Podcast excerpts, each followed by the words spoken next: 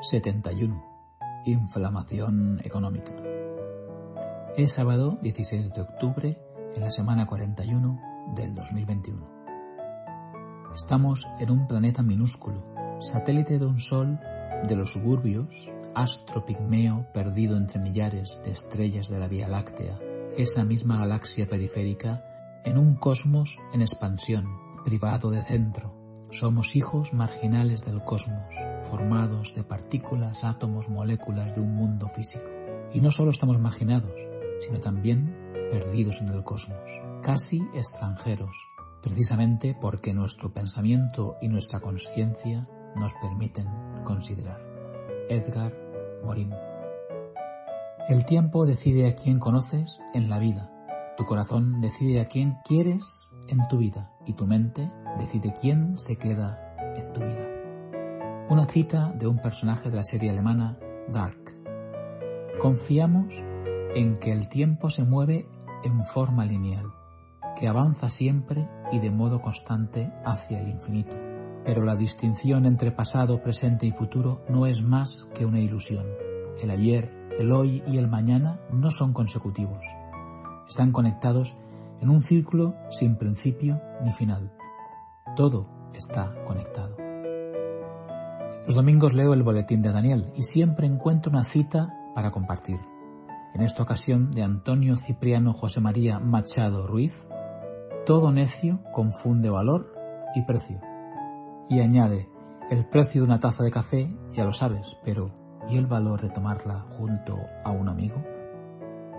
El señor Miyagi decía en Karate Kid, primero aprende a levantarte, luego aprende a volar. No lo digo yo, es la ley de la naturaleza. El martes festivo y con aforo post-COVID a tutiplén en cines, tuve tiempo de ver Sin tiempo para morir, la última de 007. Y os dejo una frase que dice Rami Malek en la película. La vida consiste en dejar algo atrás. El dióxido de carbono de 1765, antes de la revolución industrial, era de 280 partes por millón. La media en 2021 es de 417 partes por millón. El juego del calamar sigue dando que hablar. Cuenta su guionista y director. Quería escribir una historia que fuera una alegoría o fábula sobre la sociedad capitalista moderna, algo que representa una competencia extrema algo así como la competencia extrema de la vida. Una pintada grafitera. Cuando a las magdalenas les llamen muffins en tu barrio, prepárate para una subida de alquiler. Y para infracción, lean el tweet de la responsable de economía del Washington Post. Heather Long. Escribe en inglés eh, porcentajes de precios, por ejemplo, de alquiler de coches un 43% desde el último septiembre, la gasolina un 42%, el tocino un 19%, el bacon, hoteles un 18%, la televisión un 13%, bueno, ahí tenéis varios, podéis leerlo en Twitter. Y en las Españas la electricidad lleva una subida del 44% en el último año. Incluso Netflix se subió a lo que parece la moda inflacionista post-COVID. Y los precios en general llevan un interanual de en torno al 4%. La escritora Joan Didion presentó el libro el jueves. Por supuesto que he robado el título de esta charla. Se lo he robado a George Orwell.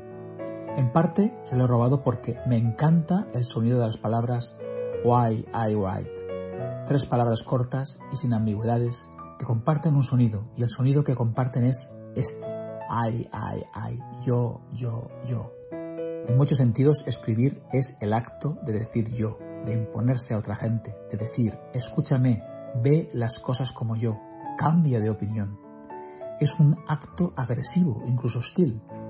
Su agresividad se puede disfrazar tanto como uno quiera, usando velos de cláusulas subordinadas y calificativos y subjuntivos indefinidos, con elipsis y evasiones, usando todo el espectro de insinuaciones en vez de afirmaciones, usando alusiones en vez de declaraciones, pero no se puede ocultar el hecho de que poner palabras sobre el papel es una táctica de matón subrepticio, una invasión, una imposición de la sensibilidad del escritor en el espacio más privado del lector.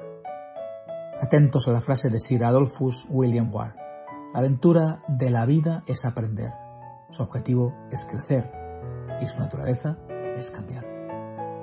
El tiempo que falta aquí se lo ha llevado el juego Outlanders. En el último año y medio hemos hablado mucho de parar, respirar y cambiar el ritmo. Esta vida tranquila, esta lentitud es el leitmotiv de Slow, una idea que nació en la granja Ibiza en 2016. Lo cuenta desde lo más profundo del bosque Eva y añade en el inicio de su última newsletter. Confieso que soy una persona de otoño. Me encanta esta época del año. Las mañanas cada día son más frías y esa sensación de fresco en la piel es muy satisfactoria. Es todo. Cuídate. Aprende mucho. Te escribo y te leo el próximo sábado. Feliz semana, Manel. Hace 52 semanas en el MIM, en 2 centímetros cuadrados de tu piel hay 100 glándulas sudoríparas, 3 millones de células y 32 millones de bacterias.